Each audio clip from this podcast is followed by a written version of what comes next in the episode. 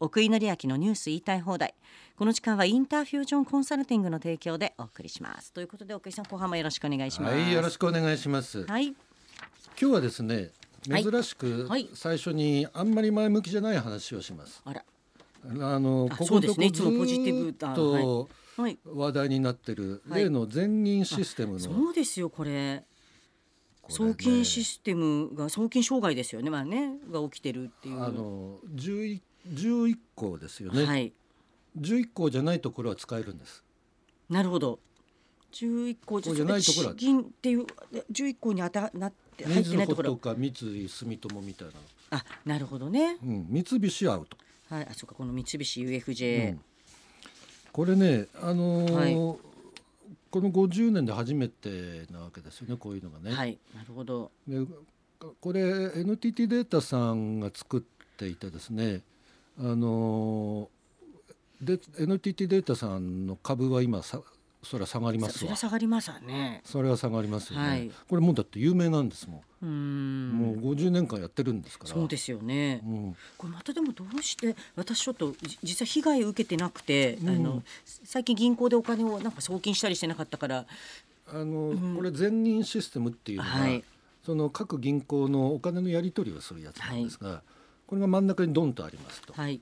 でそのドンとあるやつにこう各校のはい。システムをつなぐために間に中継コンピューターってのを置きますと、うんはい。ね、その中継コンピューターがどうやら、うん。そそれの中のソフトウェアにエラーがあったみたいで、このほら3連休あったじゃないですか、はい三連休ありました。はい、789、はい。その間に、えーこの11校の、えー中継コンピューターを入れ替えたんですって。なるなるほどでね。入れ替えたらそその新い、しいソフトはい、のところがどうやらエラーになったんだけど具体的にどこがどうなのかわからない。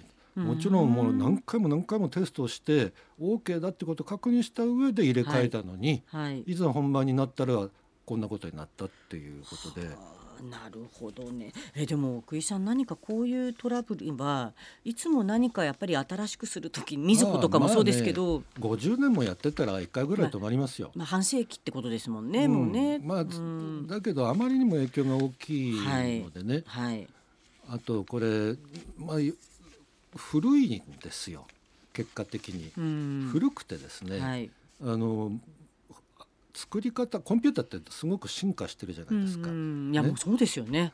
まあ古いわけですよ、うん、それを新しくこう変えていこうっていうことをやろうとしていてそれでこの今年から2029年、だから7年間かけて、うんその中継コンピューターみたいなのを入れ替えようとしてたわけですよ、はい。その第一弾を始めたばっかりだったんです、はい、でこれっていう。そうそうそうそう。ね。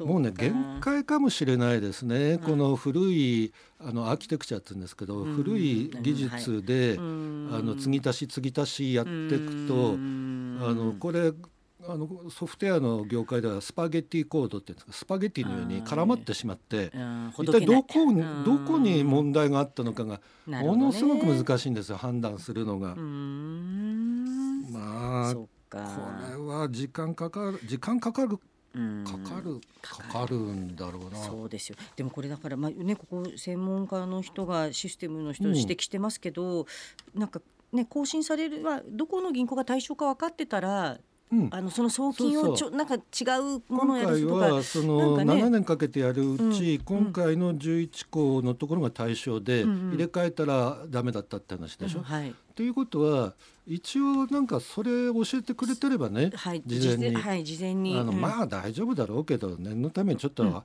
あの早めにやっとくかとかね。はい対処ができて。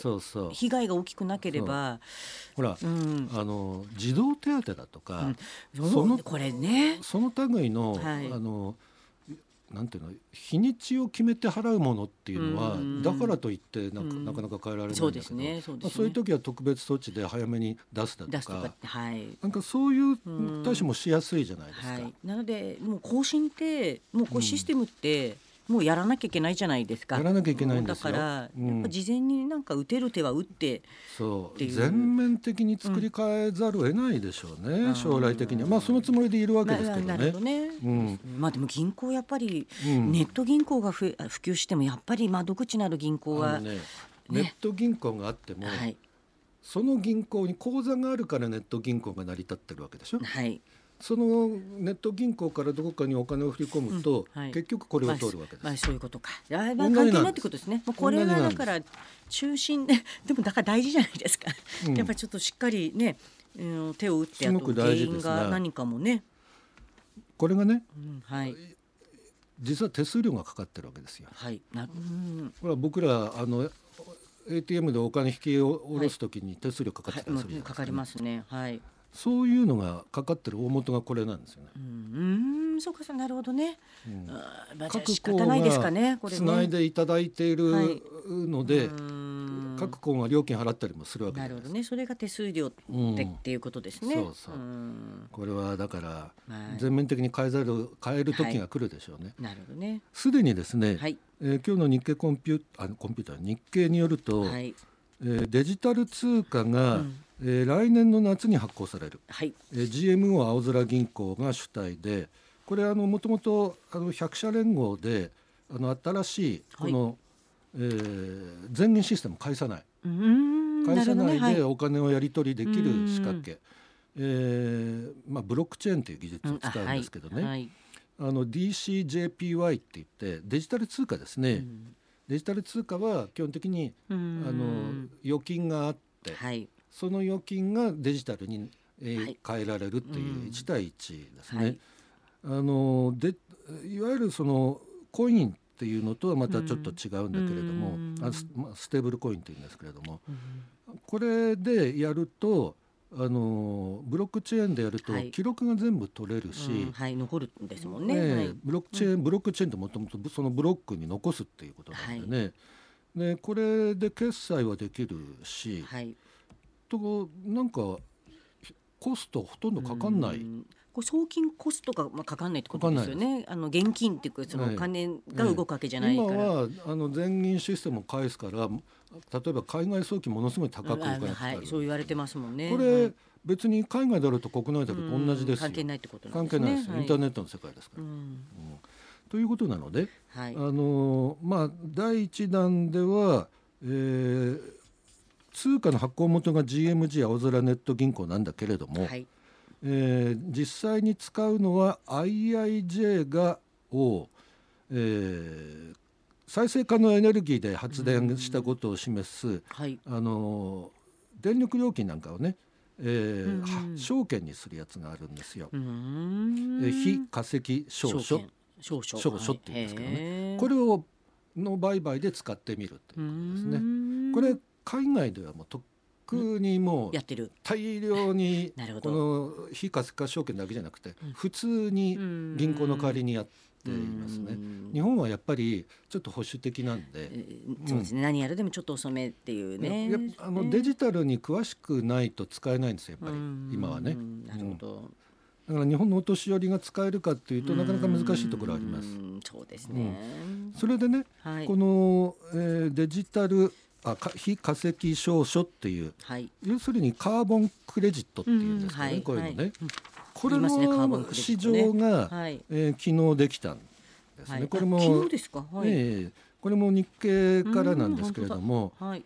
えーほ本格立ち上げはまあうんまあどうかな、うんあの実証事業やって、実証実験やってたんです。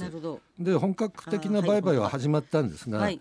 まあまだまだねあのあんまりこなれてないので、うんえー、1トンあたり森林のカーボンクレジットってのあるんですよ。はい。森林って二酸化炭素を吸収するじゃないですか。はい。それが1トンあたり9900円。うん。んどうかな。はい。ヨーロッパだとはいだいたい1万5000円ぐらい。うん。じゃあ安いんですね、日本の方が。日本って今 J クレジットっていう名前でね、はいやっていて、はい。J クレジットっていうのでお墨付きをもらったものをこの、えー新たな東証のねカーボンクレジット市場にお入れるんですが、うん基本的にヨーロッパよりはるかに安い。はい。安いんですね。はい。でもこれもうちょっとあの取引が活発になってくればどうんんどん高くなってきますのでうんこういう取引こういうことをやらないとはい。金融面からも、えーその GX っていうんですけどこういうのね。うん金融面からも二酸化炭素削減をやっていかないと、うんはい。これは達成できない、うん脱炭素ですよね。ね脱炭素ね。トランスフォーメーションっていうね、これあの、はい。ソフトバンクも、はい。あの今月始めます。同じような取引所。あそうですか、こういう取引所やっぱり複数あった方がいいんですよ一箇所だけじゃなくてはい。複数だった方が、なんていうか比較感とか競争力が、出るんでね。うん一箇所だけだとね、うん。ちょっとど独占な感じもしますしね。そうなんですだから、うんこれは僕はとてもいいことだと思いまうす。ん。なるほどねはい、うんまあこれが生かされたらいいですよねやっぱり本当に。そうですね、ううん。んこれいろんな業者が、はい。あのいわゆる脱炭素っていうのをやってて本当に炭素を減らすっていうやつ、うん。えー再生可能エネルギーだとかね、うん。そういうの。